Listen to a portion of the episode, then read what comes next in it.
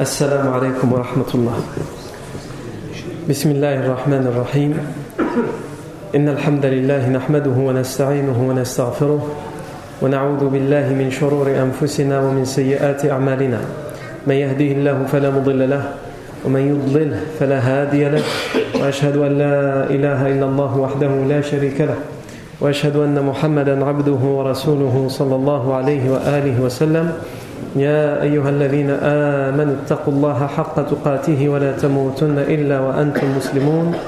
يا أيها الناس اتقوا ربكم الذي خلقكم من نفس واحدة وخلق منها زوجها وبث منهما رجالا كثيرا ونساء واتقوا الله الذي تساءلون به والأرحام إن الله كان عليكم رقيبا. يا أيها الذين آمنوا اتقوا الله وقولوا قولا سديدا يصلح لكم أعمالكم ويغفر لكم ذنوبكم ومن يطع الله ورسوله فقد فاز فوزا عظيما. أما بعد فإن أصدق الحديث كتاب الله تعالى وخير الهدي هدي سيدنا محمد صلى الله عليه وسلم وشر الأمور محدثاتها وكل محدثة بدعة وكل بدعة ضلالة وكل ضلالة في النار. أجرني الله وإياكم من النار. ثم أما بعد. La semaine dernière, on a parlé de la constitution, ce qu'on appelle, ce que les historiens musulmans appellent Wathiqatu Rasulillahi sallallahu alayhi wa sallam fil Madina, le contrat du prophète Mohammed sallallahu alayhi wa sallam à Médine. Et qu'on a traduit par constitution, parce que Wathiqa ça peut vouloir dire le document, ça peut vouloir dire l'acte, ça peut vouloir dire le contrat, l'engagement. Mais le, terme occidental français le plus équivalent, le plus proche, c'est constitution et on a expliqué pourquoi. On a le terme constitution, c'est les lois qui régissent l'État, un État. Et le prophète Mohammed en arrivant à Médine, il met en place les fondements, les bâtisses d'un État, même s'il va le faire évoluer petit à petit, même si après sa mort il va encore évoluer sous le sous l'égide des, des, des califes pieux. Mais en tous les cas, il commence. Comme ici en France, lorsqu'il y a eu la Révolution française, il y a eu un premier texte en 1789, et au bout de deux ans, on a voté une constitution, c'est-à-dire que ça a mis deux ans pour euh, avoir la première constitution, et au fur et à mesure des différentes républiques, puisqu'on en est à la cinquième, et certains appellent de tout leur vœu à la sixième, il y a eu euh, des constitutions différentes. Notre constitution actuelle en France, en France date de 1958 c'est la constitution de la 5e République. Et pourquoi c'est le terme le plus, euh, le plus proche de ce, qu'on veut, euh, de ce dont on veut parler Et la constitution vient de deux termes en latin, comme on l'a expliqué la semaine dernière. La première partie du mot, cons, qui vient, de cum, et qui, veut dire ensemble. Et le, la deuxième partie, institution, ça vient du terme latin statuere, qui veut dire euh, établir. Donc la constitution, c'est le fait d'établir ensemble, régir ensemble, comment vivre ensemble. Et c'est exactement ce que le professeur Hassan a mis en place à son arrivée à Médine. On s'est posé la question de l'authenticité de cette wathiqa, de cette constitution. Et on a dit qu'en termes d'authenticité, sahih ou darif, la conclusion qu'on va faire, sans revenir sur les détails, c'est que bien des articles présents dans cette constitution sont authentiques, sans aucune, sans aucune hésitation et sans aucun doute, parce que beaucoup de ces articles ont été rapportés dans des hadiths, que ce soit le Bukhari, Muslim, etc. Mais dans l'intégralité, parce que l'intégralité de cette constitution fait 47 articles. On a cité la semaine dernière les quelques livres qui l'ont apporté de manière intégrale, c'est-à-dire avec les 47 articles d'un coup. On n'a pas un hadith qui le ramène avec les 47 articles d'un coup, dont on peut dire il est authentique sans aucune hésitation. Mais on a plusieurs articles parmi les 47 qui sont rapportés de manière authentique. Donc ça, ça nous permet déjà de dire que, sans aucun doute, le pacte a existé, et au moins ces articles-là, ils ont existé. Ensuite, de leur intégralité, la conclusion qu'on a donnée, en tout cas que les spécialistes du hadith donnent, c'est qu'il n'est pas dans son intégralité authentique avec ces termes-là, précis, avec tous les articles, avec tous ces termes-là au moindre détail, il n'est pas authentique dans son intégralité comme on le veut dans le Bukhari muslim, comme on le veut des hadiths authentiques, mais en tout cas il est authentique de manière historique, c'est-à-dire il est fiable pour les récits historiques. C'est-à-dire que pour le raconter pour tirer des leçons, il est fiable. Ensuite, pour en tirer des lois qu'on va mettre en application, là, on sera obligé de faire plus attention et de ne prendre en compte que les fameux articles qui ont été rapportés dans les hadiths sahih. C'est juste ça la différence. Non. On continue. Et aujourd'hui, on peut s'intéresser tout d'abord à. Quand on dit que la Constitution a été ramenée dans les 47 articles, il faut savoir qu'il y a eu plusieurs avis de savants. Vous avez des savants qui disent qu'en fait, il y a eu deux constitutions, deux pactes bien distincts, bien différents. Un pacte qui régit la relation des musulmans entre eux, les musulmans de la Mecque avec les musulmans de Médine. Ça, c'est un pacte à part, une constitution à part.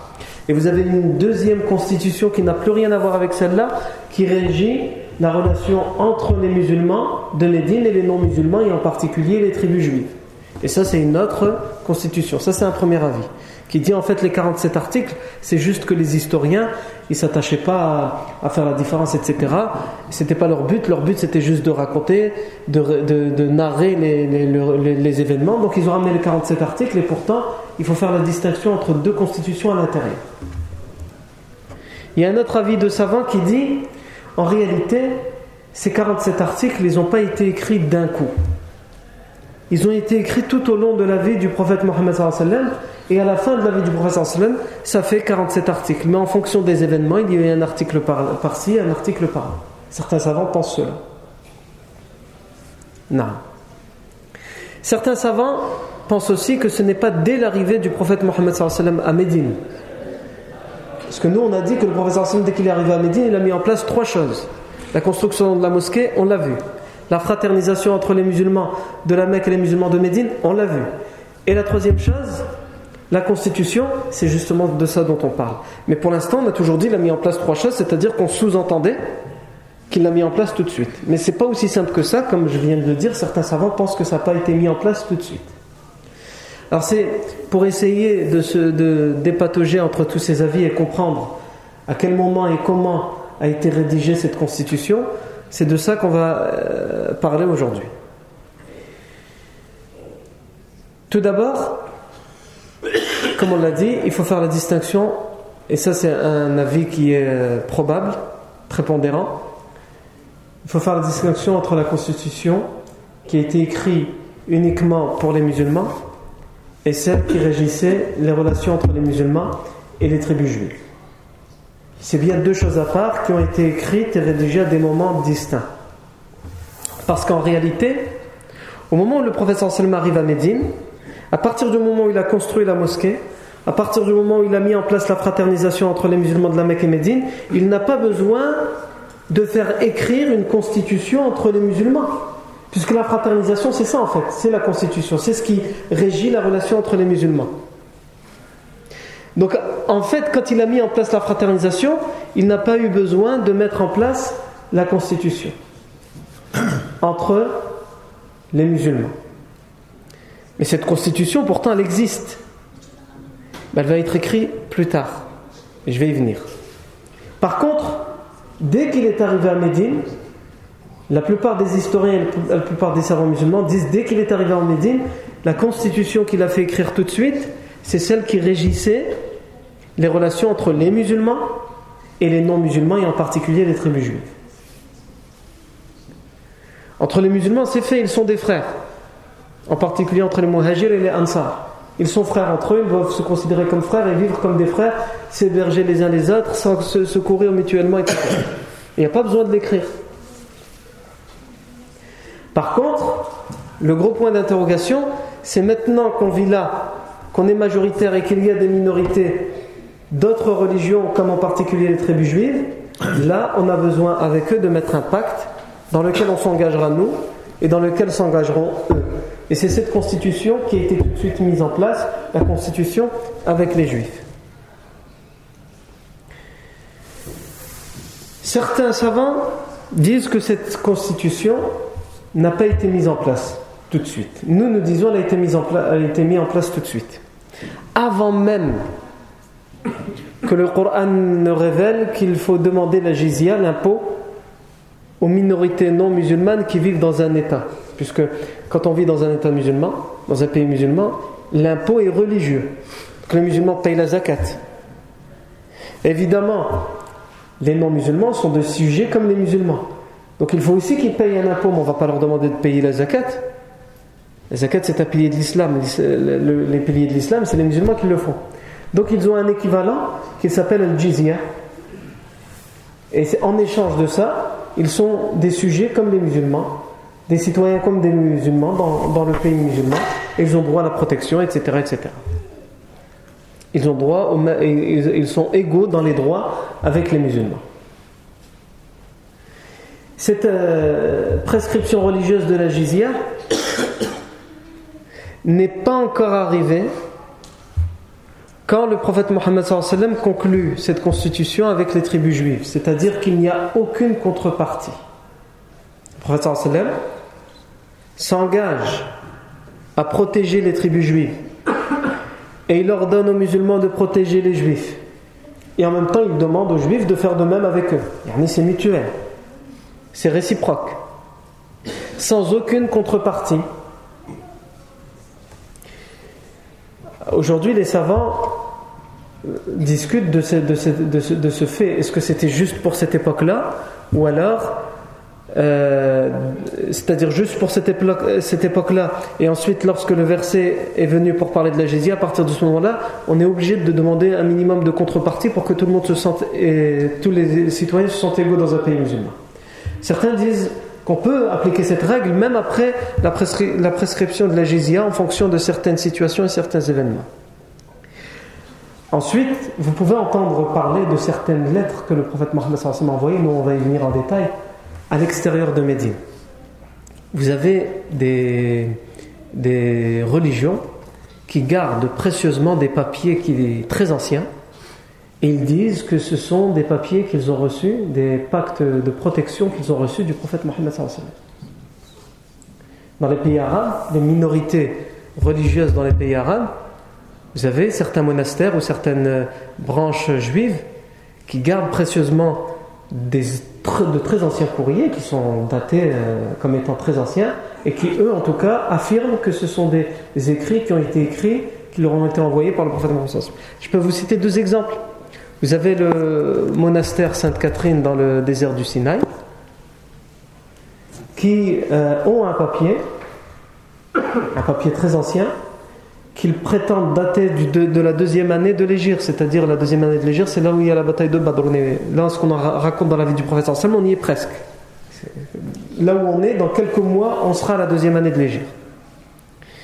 Ils prétendent qu'elle date de la deuxième année de l'Égir, et ce monastère a toujours vécu, tranquille dans, le désert du Sinaï. ça s'appelle le monastère Sainte-Catherine. Encore aujourd'hui, il existe. Et euh, ils ont réussi à vivre tranquille, justement, entre autres, parce qu'ils ont toujours eu ce papier, ils le montrent. Alors, certes, les savants du hadith, chez nous, les musulmans, disent qu'il n'est pas authentique. Parce que même si ça fait plaisir d'entendre ça, c'est pas suffisant pour rendre un texte authentique. Il faut la chaîne de transmission. La seule chaîne de transmission qu'on a, c'est qu'il faut les croire sur parole. La chose dont on est sûr, c'est que c'est un texte très ancien. Il est écrit il y a des siècles, ça c'est sûr, parce qu'on sait, avec les moyens scientifiques, dater les, écrits. Par contre, le lexique utilisé, selon les savants du hadith, d'abord, ils n'ont pas de chaîne de transmission pour l'authentifier.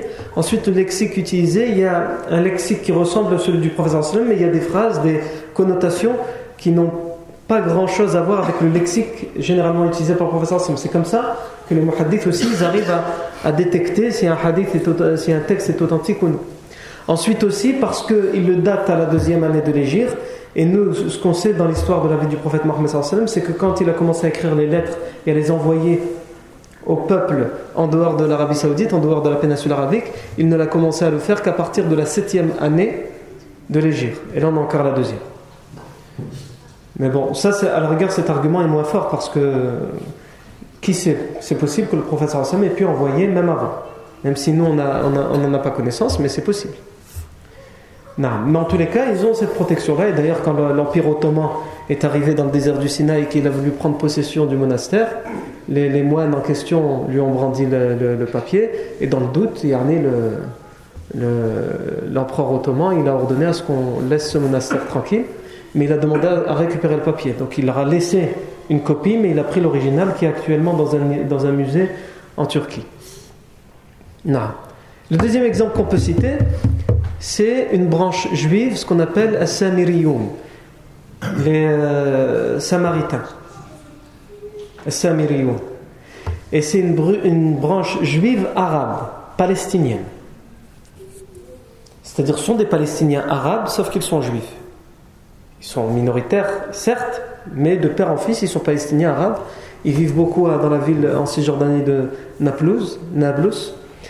Et eux aussi, leur rabbin, parce que c'est une, branche à part, donc ils ont un rabbin à part, il a une lettre qui date depuis des siècles et il dit, il on, on voit écrit en, arabe de la part de Mohammed, fils de Abdullah, euh, je donne la protection au bien aux richesses et à la religion et aux croyances des, des, Samaritains. Et ce rabbin, qui est toujours vivant aujourd'hui, euh, qui possède, il, il, il, se la donne de père en fils, chaque rabbin c'est lui qui la conserve, il dit, ce sont euh, notre, notre, nos récits à nous, nos, récits à nous nous disent que ce sont nos grands rabbins à l'époque, lorsqu'ils ont entendu parler du dernier prophète, ils ont été entre guillemets l'éprouver, le tester, et ils ont considéré que tout ce qu'ils disaient était vrai, mais ils ont voulu rester malgré tout sur le message authentique de Moussa, alayhi salam, selon eux, et qu'en échange, ils ont tout de même demandé yani, euh, la protection du prophète Mohammed alors qu'ils vivaient loin, hein, il n'y avait, pas de musulmans là où ils étaient. Mais leurs rabbins, comme lui l'explique, ils disent, nos rabbins de l'époque étaient persuadés, comme ils disaient la vérité, que cette religion allait se propager et qu'un jour ils allaient devenir minoritaires et que peut-être ce jour-là ils allaient avoir besoin d'une protection. Et c'est pour ça qu'ils l'ont réclamé du professeur Sim le professeur Sim leur fait par écrit. Et un de ses scribes l'a écrit. Non. et ça c'était monnaie courante. Ça c'est vrai ces pactes-là écrits le professeur Sim les faisait. Comme il l'a fait avec Suraqa ibn Malik si vous vous rappelez pendant la hijra lorsque Suraqa ibn Malik euh, anhu il a euh, voulu attraper tuer le prophète Mohammed sallallahu Suraqa ibn Malik radiallahu anhu il a demandé protection au sallam. Le sallam il lui a donné oralement. Et Suraqa ibn Malik en a demandé plus, il lui a dit fais-la moi écrire. Et donc le professeur sallam a demandé à ses compagnons écrivez-lui que je lui donne la protection. Et plus tard, Suraqa ibn Malik à la libération de la Mecque, il va la brandir. Donc ça vient aussi mettre en cause l'argument de ceux qui disent c'est pas possible que le professeur sallam ait pu écrire, c'était pas son habitude, il a commencé que euh, à la septième année de, l'Égypte d'écrire des protections. On a ici une preuve qu'il a écrit euh, pour un individu, pour Suraq ibn Malik, une protection. Non. Mais c'est vrai que pour l'extérieur, on n'a pas d'exemple authentique. Sauf si on croit sur parole les moines du monastère de Sainte-Catherine. Non. Pourquoi je parle de ça? C'est pour vous dire que le prophète Mohammed a écrit des pactes d'engagement mutuel de protection. Le professeur Sim les donnait quand, quand on lui demandait, il les donnait. Le professeur Sim ne demandait que ça. Il ne demandait que ça, c'est-à-dire que l'autre vive en cohésion, en harmonie avec lui, quelle que soit sa croyance.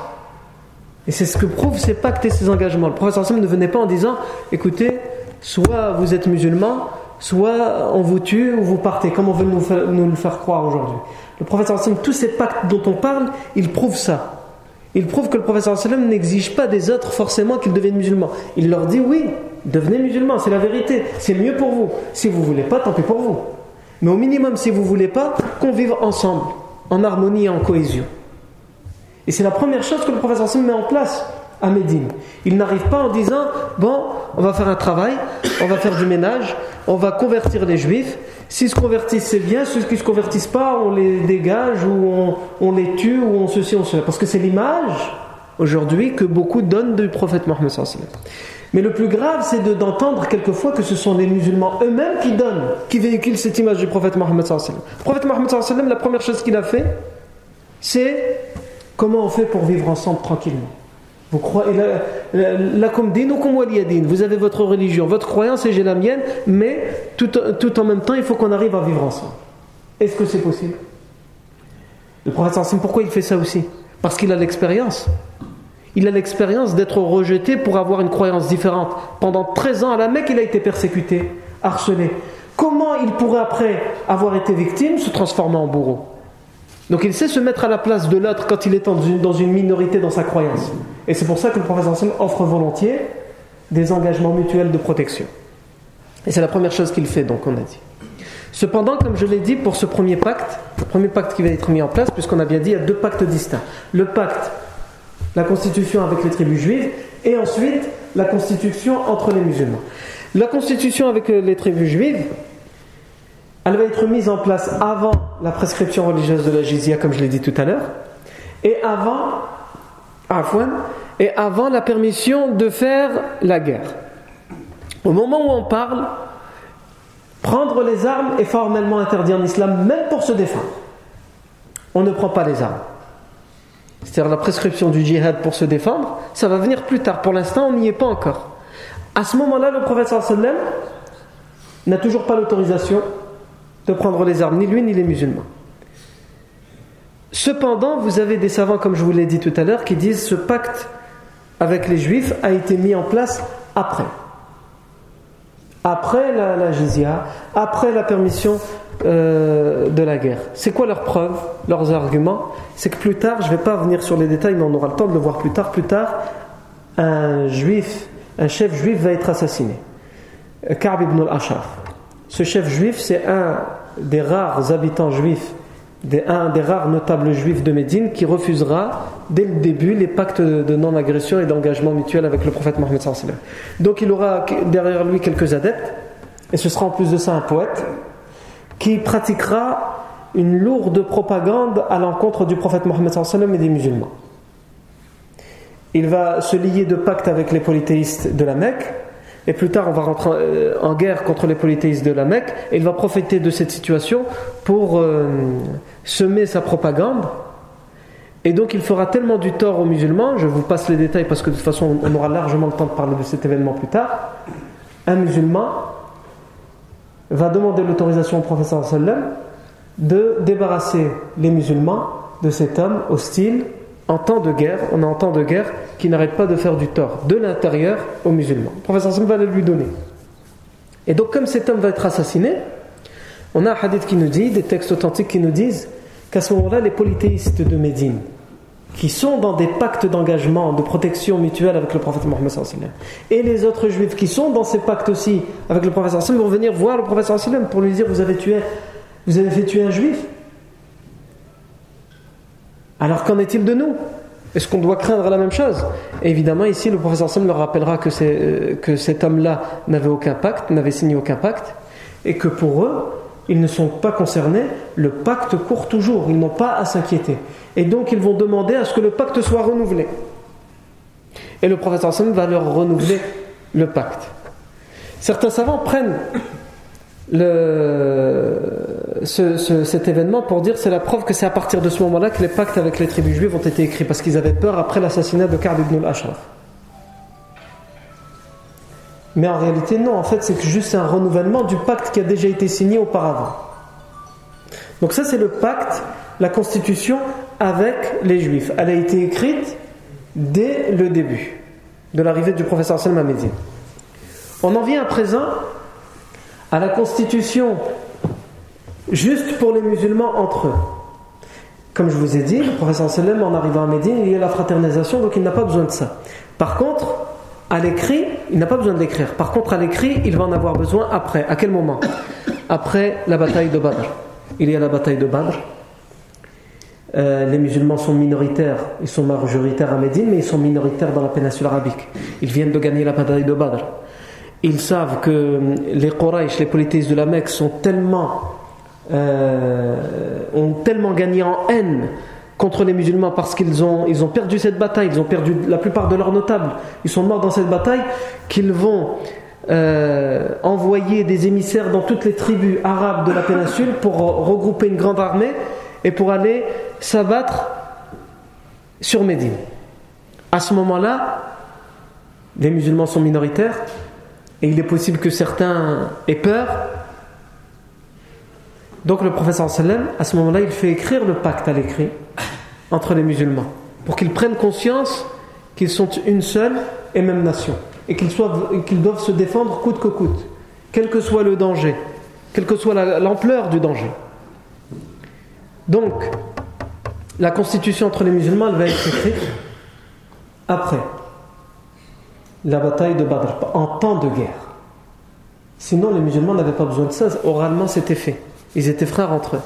Mais elle va être, écrite parce qu'il faut bien comprendre que parmi les musulmans, il y a des musulmans de Médine, il y a des musulmans de Quraysh, etc. Et les Quraysh n'arrêtent pas de leur répéter. Les polythéistes de la Mecque n'arrêtent pas de répéter aux Médinois Nous n'avons rien à voir avec vous. Nous n'avons aucune haine contre vous, même si vous êtes musulmans les Médinois. Rendez-nous juste nos fils qui se sont rebellés pour qu'on s'occupe d'eux. On ne vous veut pas de mal. Il n'arrête pas de dire ça pour justement convaincre les Médinois d'abandonner le prophète Mohammed. Et c'est aussi une des raisons pour lesquelles le prophète fera écrire ce pacte, même si les Médinois ont déjà prêté serment d'allégeance au prophète Mohammed à la Mecque lorsqu'ils sont venus et qu'ils ont rencontré le prophète en secret à Mina pendant le pèlerinage. on avait vu ça, le serment d'Al-Aqaba, les deux serments de l'Aqaba, le premier et le deuxième. Ils ont prêté serment d'allégeance au prophète Mohammed qu'ils seront là même s'il faut mourir et se sacrifier pour défendre le prophète Mohammed Donc vous avez deux pactes distincts. J'ai dit tout à l'heure, il y a 47 articles. Du premier article au, au 23e article, ça parle des musulmans, comment ils doivent vivre entre eux. Du 24e article au 47e article, ça parle des relations et comment doivent vivre les musulmans avec les tribus juives. Comme on a dit que ce sont deux, en vérité deux pactes distincts, mais c'est comme ça que nous le présentent les historiens, quand ils le présentent intégralement, ils le présentent en 47 articles. Les 23 premiers concernent les musulmans entre eux, du 24e au 47e, ça concerne les musulmans avec les tribus juives. Nous nous les dissocions il y a la première, constitution. La première qui a été écrite, c'est pas celle des, musulmans entre eux, c'est celle des musulmans avec les juifs. Du coup, c'est la deuxième partie, du 23e au 47e article. Alors que la première partie, du premier article au 23e article, ça a été écrit en deuxième partie, après la bataille de Badr, c'est pour les musulmans entre eux. Donc j'ai bien dit, du premier article au 23e article, ça concerne les musulmans entre eux. Pourtant, si vous les prenez un à un, vous vous rendez compte que tous y parlent des musulmans entre eux, sauf un, le 16e article. Le 16e article, il parle des juifs. Pourtant, c'est une constitution, cette première partie qui concerne juste les musulmans entre eux. Qu'est-ce que ce, 16e article nous dit? Il nous dit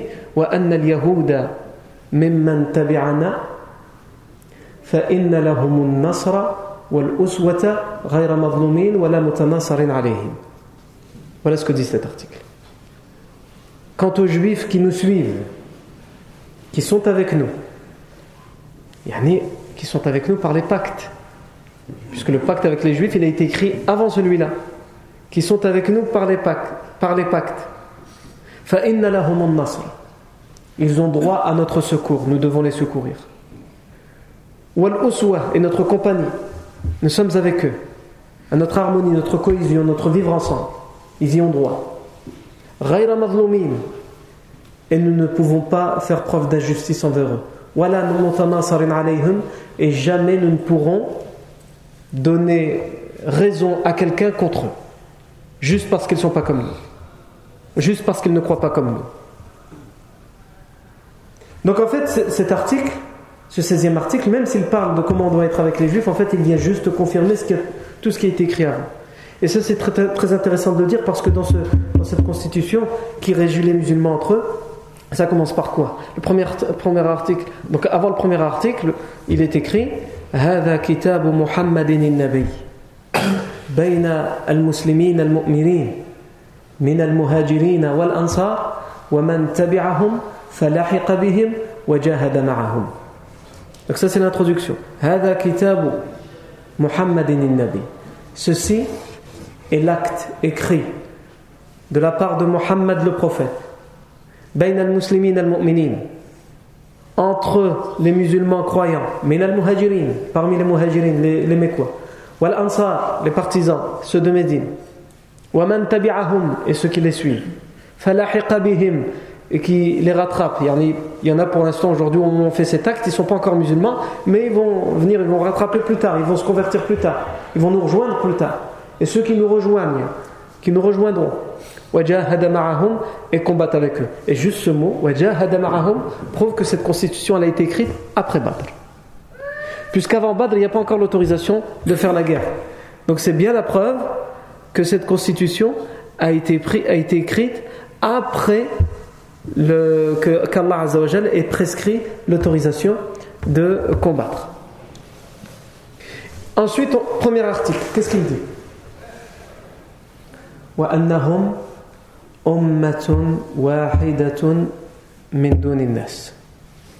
Ils sont une seule et même nation, dissociée des autres nations. Les musulmans entre eux sont une seule et même nation. Ils sont une seule et même famille. C'est le premier, premier article de la constitution de Médine, des musulmans entre eux. Et ça, on est obligé de le lier au 16e article qui parle des juifs et ceux qui nous suivent parmi les juifs dans les pactes, ils ont droit à la même chose. Ils font partie aussi de cette seule et même famille, cette seule et même nation. La chose qui est très intéressante ici, pour ceux qui s'intéressent un petit peu à l'histoire de France, c'est que le 21 septembre 1792, lorsqu'enfin, au bout de deux ans, les révolutionnaires, les, jacobins, les, les 100, euh, il y en a, ils s'appelaient les 100, je vais, je vais pas être vulgaire, mais, donc moi je vais changer le mot, les 100 caleçons. Hein. Bon, ils avaient tous des noms euh, bizarres, les Girondins, etc. tous les, tous les révolutionnaires se sont mis pendant deux ans à écrire la Constitution.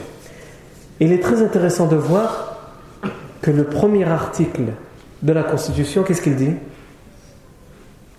La République est une et indivisible. La République, parlant de la France, elle est une et indivisible. Pourquoi? Parce qu'après la, Révolution, pourquoi il y a eu la Révolution? Parce qu'avant il y avait les, Bourbons, la, monarchie française. Et il y avait le royaume, c'était trois choses distinctes. Il y avait la noblesse, le clergé et le tiers-état. Le tiers-état, c'était les, gueux, les vagabonds, ils n'avaient droit à rien, ils devaient tout payer. Et les autres avaient droit à tout. Et donc, les gens qui ont souffert de ça, justement, ils mettent en place, premier, article, la République est une et indivisible. Parce que tous les citoyens doivent être égaux devant, devant les droits et devant la loi. Quelle que soit leur situation financière, quelle que soit leur situation sociale. Parce qu'ils ont souffert pendant des années, des siècles. Donc ils ont pondu cet article. Et toutes les constitutions des différentes républiques qu'a connues la France, jusqu'à notre constitution actuelle de la Ve République, commencent par cet article. Sauf qu'il est formulé avec plus de détails c'est-à-dire, ça commence toujours par la République est une et indivisible, mais on l'explique mieux parce qu'on s'est rendu compte que dire juste ça comme ça global, ça ramenait des problèmes, donc on rajoutait des choses. Maintenant, on a rajouté aussi la, linéa dans les années 90 que la Corse c'est quelque chose quand même qui appartient à la France, mais ils ont une culture à part, etc. Comme ça, on leur fait un peu plaisir, ils ne font plus de problèmes. Bref, en tous les cas, ça évolue. Mais en tous les cas, ça reste sous ce titre de la République est une et indivisible. Et comme je vous le dis, c'est toujours intéressant de faire des parallèles parce que ça, ça a été pondu en, le 21 septembre 1792, alors que le prophète Mohammed dans un monde qui ne connaissait aucune constitution, aucune égalité devant les droits, le premier article de la constitution,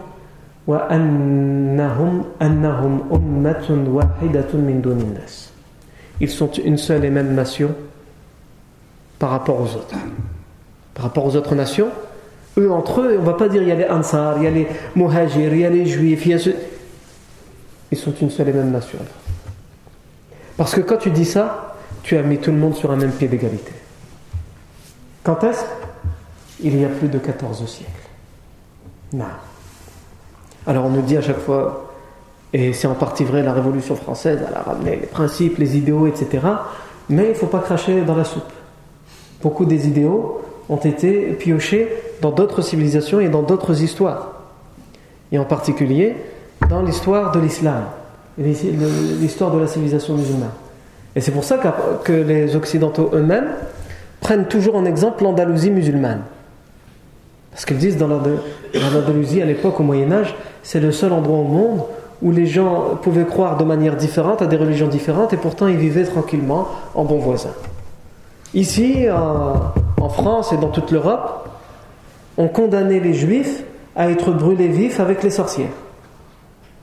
Les sorcières et les juifs, à la sorcière ça se comprend, c'est parce qu'elle a commis de la sorcellerie, d'accord. Et le juif, ah bah pour eux c'était un crime d'être juif. Le judaïsme est un crime qu'on punissait en brûlant sur un bûcher en place publique. Et les juifs trouvaient refuge dans l'Andalousie musulmane. Parce qu'on donnait les droits à une personne de pouvoir croire différemment. On est persuadé qu'on est dans la vérité. On aimerait bien que l'autre suit la même vérité que nous.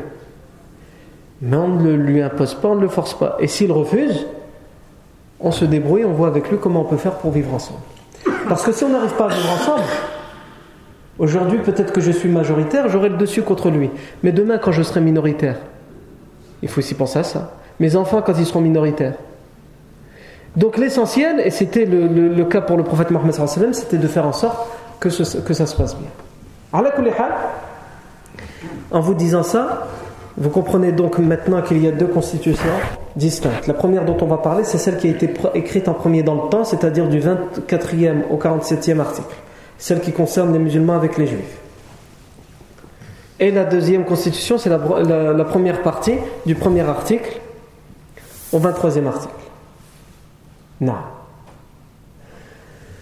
Avant d'aller plus loin, comme de temps en temps j'en ai l'habitude, euh, de faire référence à, certaines, à certains poèmes qui ont été faits par les, euh, par les poètes musulmans à propos du prophète Mohammed.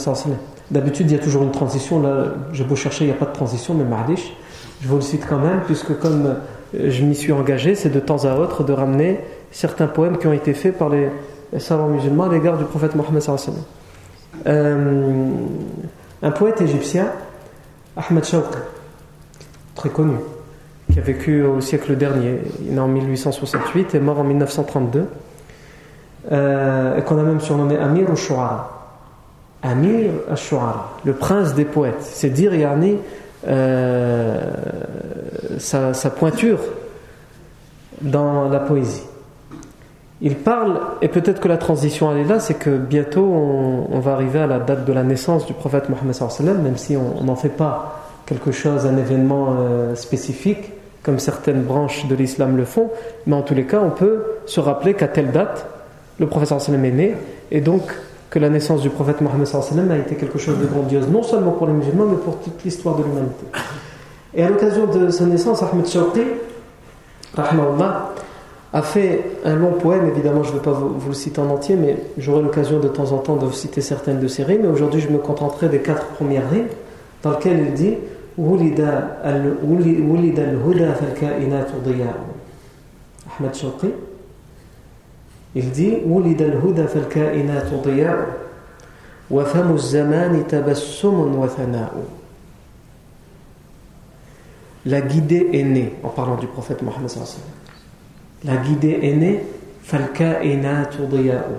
Et toute chose qui existe est devenue lumière, par sa naissance. Ça, ça a été illuminé. Chaque chose qui existe, qui, qui, existe à fois, a été illuminée par sa naissance. Et la bouche du temps. Si le temps pouvait parler, il se résumerait pour parler de sa naissance à tabassumun le sourire et les éloges. Tabassum, le sourire, thana, les éloges. ولد الهدى فالكائنات ضياء وفم الزمان تبسم وثناء الروح والملأ الملائك حوله للدين والدنيا به بشراء الروح l'esprit ça parle de l'ange Gabriel. L'ange Jibril à ce moment-là au moment de sa naissance. والملأ الملائك. والملأ والملأ الملائك. Et tous les anges. الملأ الملائك يعني la cour des anges tous les anges Gabriel ainsi que tous les anges حوله étaient autour de lui les dini wa dunya bihi bushara'u et ils ont apporté la bonne nouvelle de sa naissance pour la religion et pour le monde. C'est une bonne nouvelle pour la religion, mais c'est aussi une, bonne nouvelle pour le monde entier. En dehors de la religion, pour le monde entier, c'est une bonne nouvelle. والعرش يزهو والحظيرة تزدهي والمنتهى والسدرة العصماء والعرش يزهو même le trône le trône d'Allah le trône était rempli de fierté à sa naissance tu es fier de la naissance du prophète Mohammed والحظيرة تزدهي الحظيرة c'est pour parler de, du, du verger le, le, le, jardin où il y a des, des arbres fruitiers ça parle en fait c'est un synonyme du paradis et le paradis والحظيرة تزدهي elle aussi était pleine de, de fierté d'orgueil de savoir que le prophète Mohammed sallam était né. Et le bout, euh, les confins de l'univers. Et sidratu, c'est euh, la limite de la création. Yani, l'univers tout entier jusqu'à la limite. Al-asma'u, ces choses splendides, parfaites, étaient remplies de fierté à la naissance du prophète Mohammed sallallahu alayhi wa. Non. On voit à, travers ces quelques mots comment le, Ahmad Shawqi décrit la naissance du prophète sallam et ensuite il décrit le prophète Mohammed sallam. On y viendra plus tard. À chaque fois, j'essaierai de vous citer, comme je, m'y suis déjà engagé, ces rimes-là ou d'autres, et qui montrent l'amour qu'on puisse porter pour le prophète Mohammed sallam. Et pourtant, Ahmad Shawqi n'était pas pas, un savant religieux. C'était juste un, intellectuel, un, grand poète. Il a fait des, poèmes aussi sur euh, l'amour des femmes, etc. Hein mais lorsqu'on parle du prophète Mohammed sallam, euh, on voit aussi euh, sa pointure lorsqu'il parle du prophète Mohammed sallallahu alayhi wa. Il a fait des, poèmes sur beaucoup de choses. Par exemple, il, a fait un poème qui est resté célèbre à propos de l'école. il a vécu, comme je vous l'ai dit, fin des années 1800, euh, début des années 1900 À l'époque, surtout en Égypte, l'école, c'était pas pour tout le monde. Et donc, pour, pour, faire affirmer l'importance de, de, la scolarité, il disait, c'est peut-être un, poème à prendre en compte pour à faire étudier à nos enfants en arabe lorsqu'ils étudient l'arabe. أنا المدرسة أنا المدرسة اجعلني كأم لا تمل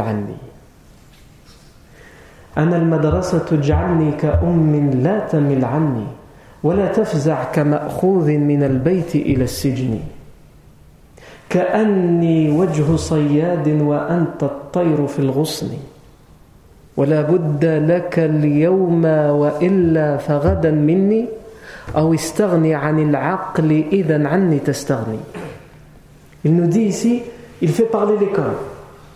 Et c'est ça aussi le, le talent de certains dans leur, dans leur littérature, ils arrivent à faire parler les choses. Et tu as l'impression vraiment que l'école, elle te parle. Il dit, je suis l'école. Et je te dis, ne t'éloigne pas de moi. Fais de moi une mère pour toi et ne t'éloigne pas de moi.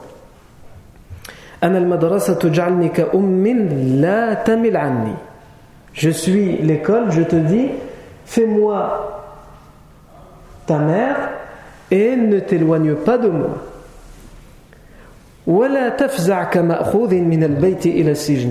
Et ne sois pas terrifié quand tu viens à l'école quand on t'envoie à l'école, ne sois pas terrifié comme si on t'avait pris de la maison vers la prison.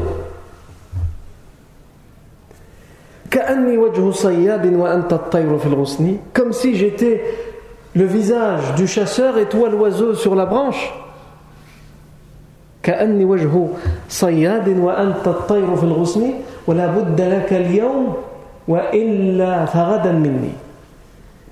Tu dois, tu dois c'est ton devoir d'être avec moi aujourd'hui. Et si ce n'est pas aujourd'hui, ce sera demain. plus tard, tu te rendras compte que tu aurais dû aller à l'école, tu aurais dû être vigilant, tu aurais dû, être, aurais dû écouter à l'école, tu aurais dû être attentif. Mais à ce moment-là, soit il sera trop tard, soit tu vas vouloir reprendre les études, mais c'est pas comme quand c'était la bonne occasion. Non. Et il termine par dire Et si tu veux pas de l'école, alors dispense-toi de la raison. C'est comme si tu disais j'ai pas besoin de, si tu dis j'ai pas besoin de l'école, c'est comme si tu disais j'ai pas besoin de la raison. Alors dispense, ou alors dispense-toi de la raison. C'est comme si tu, tu, te dispensais de moi. Parce que l'école, c'est ce qui vient travailler, fructifier, investir ta raison. Non. Pour revenir à notre constitution prophétique, la semaine prochaine, Inch'Allah Ta'ala, euh, pas la semaine prochaine, Rafwan, je devrais malheureusement m'absenter. Donc la semaine d'après, Inch'Allah Ta'ala, on reviendra sur la constitution, mais cette fois, on analysera le contenu de la constitution, des deux constitutions, à la fois celle qui a été écrite pour les tribus juives et à la fois celle qui a été écrite pour les musulmans entre eux. Barakallahu fikum pour, votre attention. Subhanakallahu wa bihamdika ashhadu an